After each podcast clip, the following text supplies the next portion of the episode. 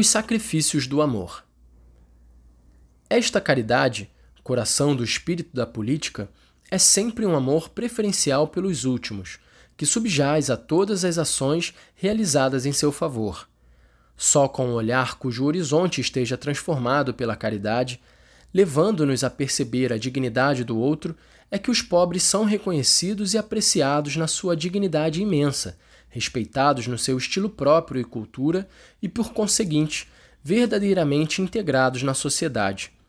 Um tal olhar é o núcleo do autêntico espírito da política.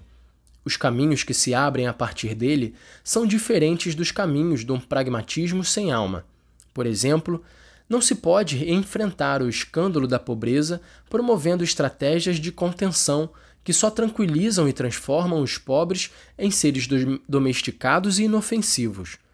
Como é triste ver que, por detrás de presumíveis obras altruístas, o outro é reduzido à passividade. O necessário é haver distintos canais de expressão e participação social. A educação está ao serviço deste caminho para que cada ser humano possa ser artífice do seu destino. Demonstra aqui o seu valor o princípio de subsidiariedade, inseparável do princípio de solidariedade. Isto demonstra a urgência de se encontrar uma solução para tudo o que atenta contra os direitos humanos fundamentais. Os políticos são chamados a cuidar da fragilidade, da fragilidade dos povos e das pessoas Cuidar da fragilidade quer dizer força e ternura, luta e fecundidade, no meio do modelo funcionalista e individualista que conduz inexoravelmente à cultura do descarte. Significa assumir o presente na sua situação mais marginal e angustiante e ser capaz de ungí-lo de dignidade. Embora acarrete certamente imenso trabalho, que tudo se faça para tutelar a condição e a dignidade da pessoa humana. O político é operoso, é um construtor com grandes objetivos, com olhar amplo, realista e pragmático, inclusive para além do seu próprio país.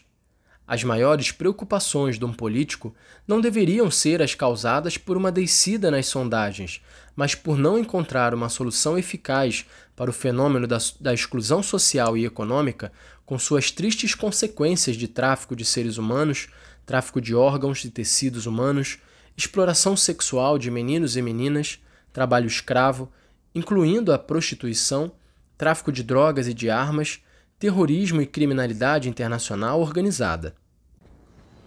Tal é a magnitude destas situações e o número de vidas inocentes envolvidas que devemos evitar qualquer tentação de cair no nominalismo declamatório com efeito tranquilizador sobre as consciências. Devemos ter cuidado com as nossas instituições para que sejam realmente eficazes na luta contra esses flagelos. Consegue-se isto aproveitando de forma inteligente os grandes recursos do desenvolvimento tecnológico. Ainda estamos longe de uma globalização dos direitos humanos mais essenciais. Por isso, a política mundial não pode deixar de colocar entre seus objetivos principais e irrenunciáveis o de eliminar efetivamente a fome. Com efeito, quando a especulação financeira condiciona o preço dos alimentos, tratando-os como uma mercadoria qualquer, milhões de pessoas sofrem e morrem de fome.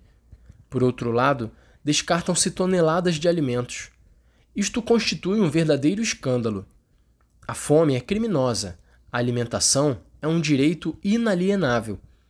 Muitas vezes, hoje, enquanto nos enredamos em discussões semânticas ou ideológicas, deixamos que irmãos e irmãs morram ainda de fome ou de sede, sem um teto ou sem acesso a serviços de saúde. Juntamente com estas necessidades elementares por satisfazer, outra vergonha para a humanidade que a política internacional não deveria continuar a tolerar não se ficando por discursos e boas intenções, é o tráfico de pessoas. Trata-se daquele mínimo que não se pode adiar mais.